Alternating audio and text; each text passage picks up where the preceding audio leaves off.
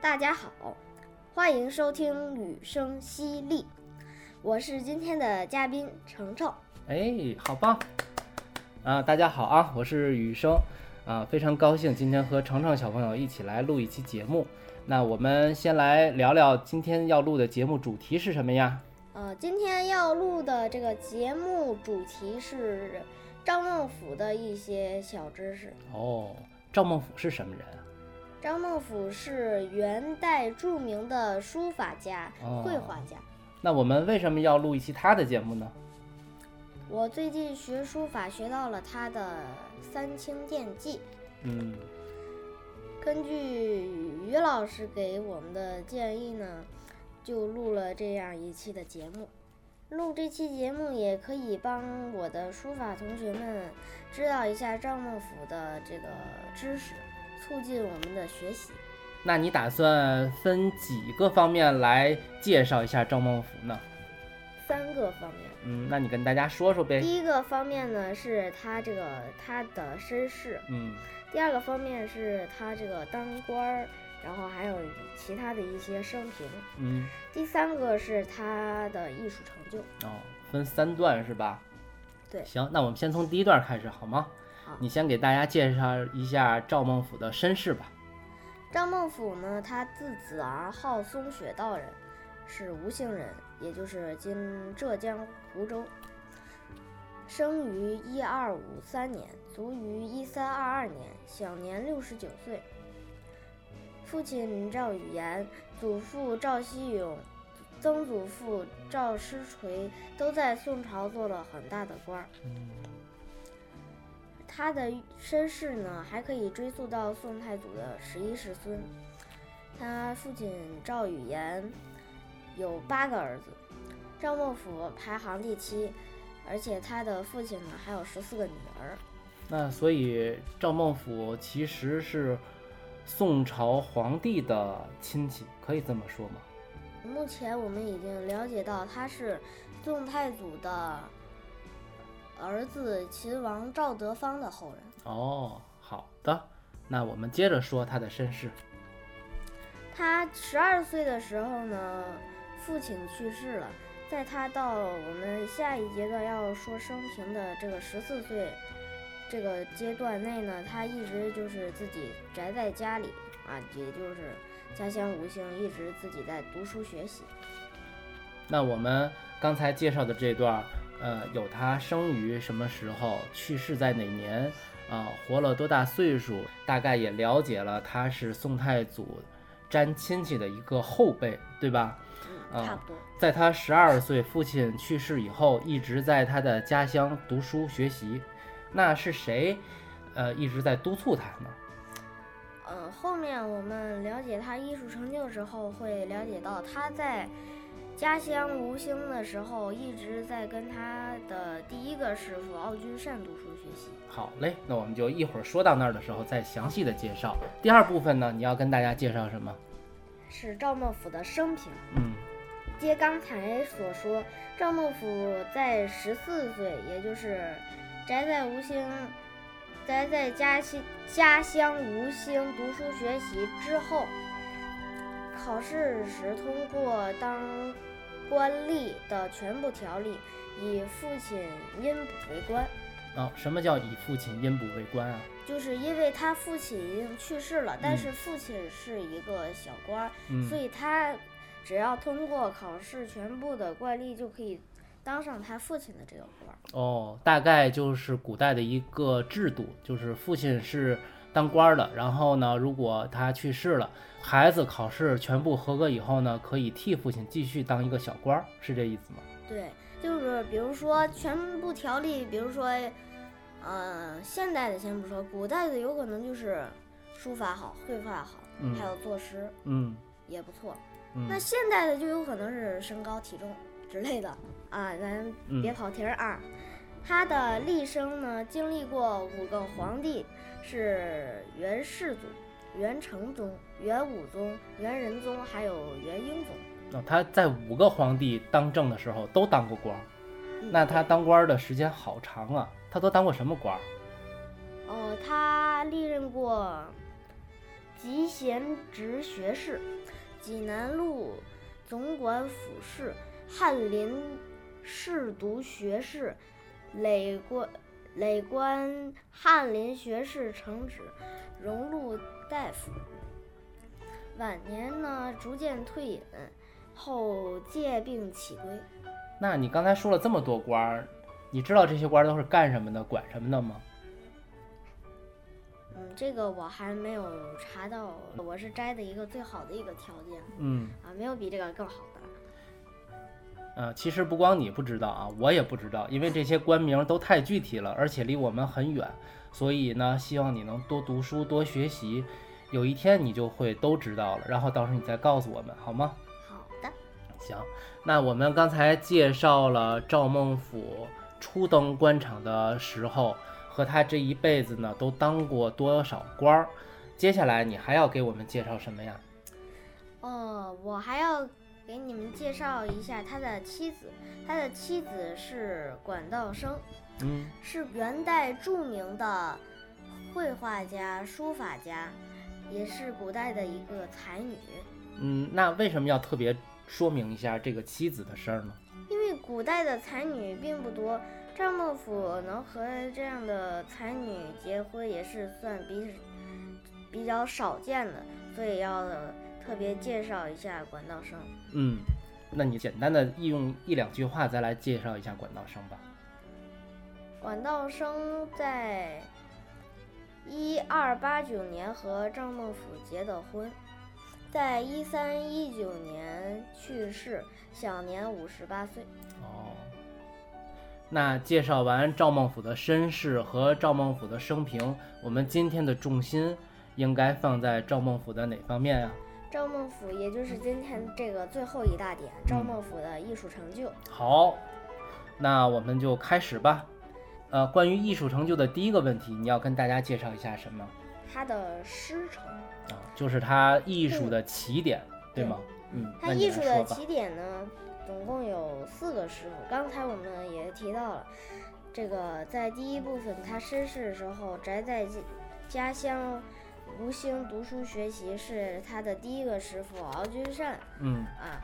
那你先给我们介绍一下敖君善好吗？或者这样吧，我看到你找的资料里有几句话，我来读出来，你帮着大家翻译一下好吗？行，嗯，当时在吴兴，以老儒敖君善之学问为最高深。孟府拜敖为师，学问大进，经时行修，声闻永毅，达于朝廷。这句话是啥意思？当时在吴兴，敖君善的学问是最高深的，嗯所以张孟俯就拜敖君善为师，嗯，学问就大进。哎，对，敖君善当时的学问有多高呢？啊，书里面呢介绍了一下，吴兴当时有所谓的吴兴八俊，就是八位才俊，这八个人都是敖君善的学生学生，所以说明敖君善的学问怎么样？非常高，嗯因为他教出来的全都是有学问的人，说明他也有学问。对。俗话说，名师出高徒。哦，行，那这还有一句话，你来给大家念吧。其中当以赵孟俯的学问为个中翘楚，也就是嗯，吴兴八俊当中，赵孟俯的学问是在他们吴兴八郡里学问最高的。嗯，也就是说，吴兴八郡是吴兴人当地里面八位，呃，学问最大的人，而赵孟俯又是这八个人里面学问最高最大的人，啊，厉害啊。那这个第一位老师，他学习的是经师子集的知识，对吗？对。啊，那我们来看看啊，那第第二位老师，第二位老师和第三位老师是他基本上是同时拜的，嗯就是他在他当官时嗯，是哪两位呢？是温日官或子温日官，还和这个道士南谷真人杜道坚，嗯他们他一起跟这两位师傅一起练习书法。啊刚才前面咱们提到的，我学的那个三清殿渊源，就是杜道坚师傅是道士南谷真人。嗯，也就是说，他跟一位道人一起来切磋学习书法知识。所以才有了这个《三清殿》这部这个他这个作品。而且我们也在准备材料的过程中知道，赵孟俯这一生对道家的学问是非常有研究的，对吗？对，啊，所以他留下了很多道教的文集，留给了后人很多要临摹的书法。三清殿就是一个比较有名的。好，那我们再来看看他的第四位师傅吧。他第四位师傅呢，就是在晚年他退隐之后呢，在家乡吴兴拜名叫中峰明本的一位老师，在学习画画。嗯为什么是晚年呢？因为如如果查资料就可以查到，一般他的这个绘画作品，在他的中年还有青年时代并不多，晚年是最为多见的。嗯，那么中峰明本这个老师，他的社会身份是什么呀？他社会身份是一名禅师，嗯，禅师就是我们现在所理解的佛教的僧人大师，对吗？对。那你看，他的第一位老师教他儒学的本领，他后面的老师教他道法和佛法的知识，说明赵孟俯这个人是怎么样的一个人，他的知识是什么样的结构呢？他就是什么都学。嗯，这个啊在呃学问领域呢，有一句话叫“儒释道三教合一”，明白了吗？儒就是指儒家，你们要学的那些孔子啊、孟子呀，他们的经史子集啊；释呢，指的就是佛法；道指的就是道家。所以赵孟俯儒释道三门学问他都很精通，是一位了不起的艺术家，对吗？好，那介绍完他的老师，现在你要给大家介绍什么？介绍他在书法方面的成就。好，书法方面，他他什么书体都擅长，什么书体都擅长，具体是指什么呀？就是篆书、隶书、行书、草书，以楷书出名，哦，就是说这些他都能写，其中呢，楷书厉害出名。哦。那你们这学期学的是叫什么？三清殿也是以一个楷书的为题。嗯，那你下一个要学的是什么？下一个要学的是胆巴碑。哦，那除了三清殿和胆巴碑之外，你还知道它有哪些碑帖吗？例如妙言四季、六体千字文等。嗯，我有的时候逛书店就能看见很多很多出版社都在出赵孟俯的六体千字文。六体千字文是什么意思？你知道吗？就是把篆、隶、行、草、楷、真书全部融合到一个千字文里。对，就是呃六个书体，每个书体都写一遍千字文，说明他每个书体写的都很好，这是一个他书书法大家的证明，对吗？对，他的嗯篆书是复古秦朝，嗯隶书是复古汉朝，嗯楷书是复古二王，行书也是复古二王。对，所以我们查资料、看一些视频知识的时候呢，呃，最突出的一点，大家都在肯定他在元朝的时候有一种向回追溯、找到书法本源、复古朴素之风的贡献，对吗？对，嗯，然后他就成为了自己独特的一体赵嗯体。那我们在一些资料里面啊，有这样一句话：明朝中叶有一位书画家叫文嘉，他对赵孟俯有一句话的评语啊：“古人书法之家者，无不仿学。那赵孟俯呢，书临习者多矣，故能荟萃众美，书法大成。这句话什么意思？就是他复古临的人很多，能从这些人的优点里面抓出来这些优点，然后再把这些融合到他自己的这个风格里，所以书法大成。啊，就是他，呃，首先遵循了做书法要临历史上的好的碑帖的这个基本功的，呃，功力，然后呢，又从临帖中呢吸取了各家的优点。最后捏合成了自己的风格，所以他成为书法大家，是这个意思吗？差不多。然后差不多，行，那书法介绍完了，赵孟頫在历史上的艺术成就还有什么呀？他的绘画也是有很大的艺术成就。嗯，他画的山水、木石、花竹、人马都非常出名。嗯，也很擅长这些画这些。嗯，那最出名的是什么？最出名的就是《鹊华秋色图》。有一个人呢，他是研究赵孟頫，发现了这个《鹊华秋色图》，写了一本书，名字就叫《鹊华秋色》。哇塞，厉害！那以后美术馆或者是博物馆再有关于赵孟頫书画方面的展览，咱们要不要去啊？肯定得去呀，这么多珍藏的宝贝。那除了书法和绘画之外呢？赵孟頫还有别的成就吗？其他的艺术成就还做过几本书，嗯，分别是《尚书注》《秦园》和《月园》啊。那说明他不光绘画和书法厉害，是吧？琴棋书画的一些理论上的知识也非常的厉害，他都能写书给别人看了，是吧？对，《尚书注》呢，就是他做了那个古代有一本书叫《尚书》，但是呢，元代老百姓看不懂这种书，所以他就把他所有的学问都放在这本书做了一个。注解，嗯，让老百姓能读懂。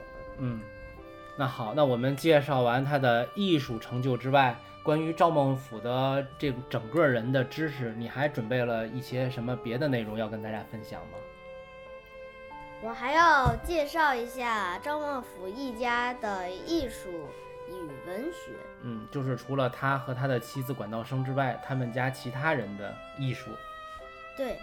他的子子孙孙，包括他的儿媳妇儿，都是通过这个张孟頫，他们都得到了启发，成为了绘画家和书法家。哦，那你可以给大家简单的介绍一下吗？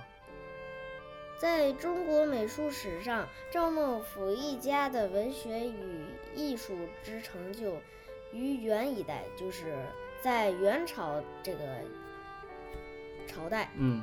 可算是最显赫的艺术家族。嗯，在整个艺术家族中，张孟頫是创立基业的人。嗯，无论是在文学、经史、绘画、书书法等各方面，都可以说是一代宗师。嗯，其后的第二代、第三代也都有杰出的表现。整个赵家对于元代的画坛和文坛影响甚大。然而，这个家族却也随着元朝的灭亡而没落。嗯，潮起潮落呀。那今天咱们准备的资料呢，就差不多介绍完了。最后，你还有没有一些小结或者总结的话要跟大家分享呢？其实，赵孟頫去世之后。呃，他后世的争议也很大，嗯，有的就是表扬他书法和绘画这些方面好，还有的是批评他没有骨气。为什么没有骨气？他赵孟頫明明就是宋朝皇室的子孙，却做了这个把宋朝皇室打败元朝皇室的官。你说了一个副句啊，我得缓一下，就是。他是宋朝皇帝的孩子，可是呢，元朝把宋代打败了，他又给元朝当官，所以别人会指责他，是这个意思吗？对，别人会指责他没有骨气，然后就会随时批评他这个书法写的也没有骨头架子那种。那你自己是怎么想的呢？我认为赵孟頫他绘画和书法的。艺术成就确实应该表扬，但是这个做元朝的官儿，他也是阻止过的，但是呢，就是不想当这个元朝的官儿。嗯但是后人有的就是不知道他阻止过，嗯，所以我觉得不应该批评张孟俯。哦，就是他拒绝过，对吗？对，但是最终还是同意了。啊，那么他同意以后呢，又在艺术上有了一些成就，也就是说，他首先是把汉族的文化继承并发扬了起来，没有让这些传统的艺术在元朝统治的时候断绝。所以在这个角度说，我个人觉得赵孟俯还是有功劳的，你觉得呢？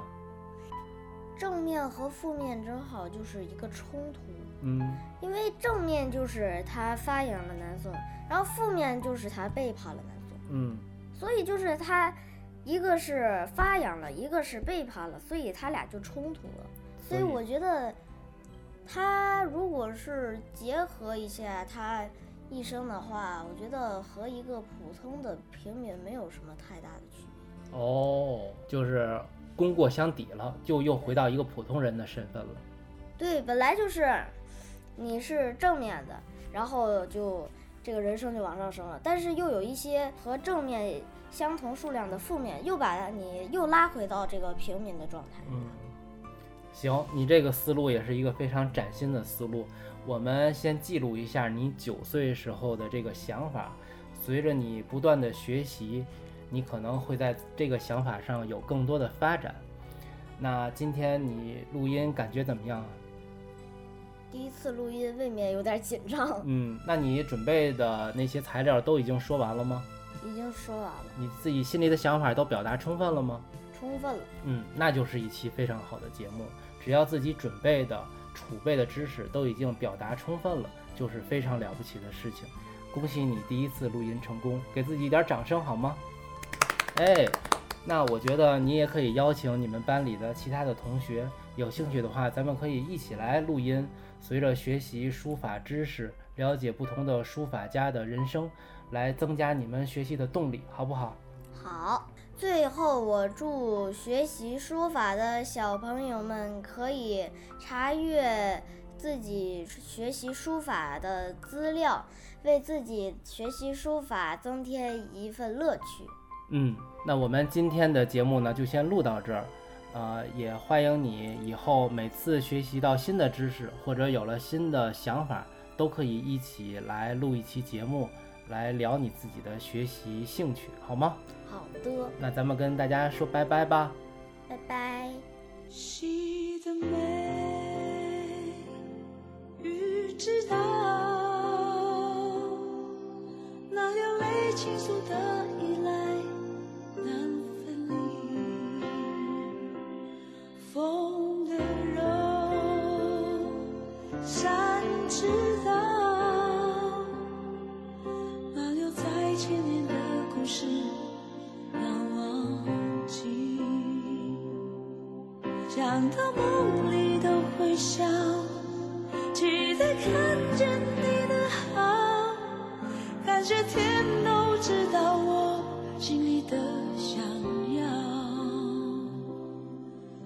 是漫长的等待，却是永恒的未来。你的出现将是我幸福开始的骄傲。Here I am to be together，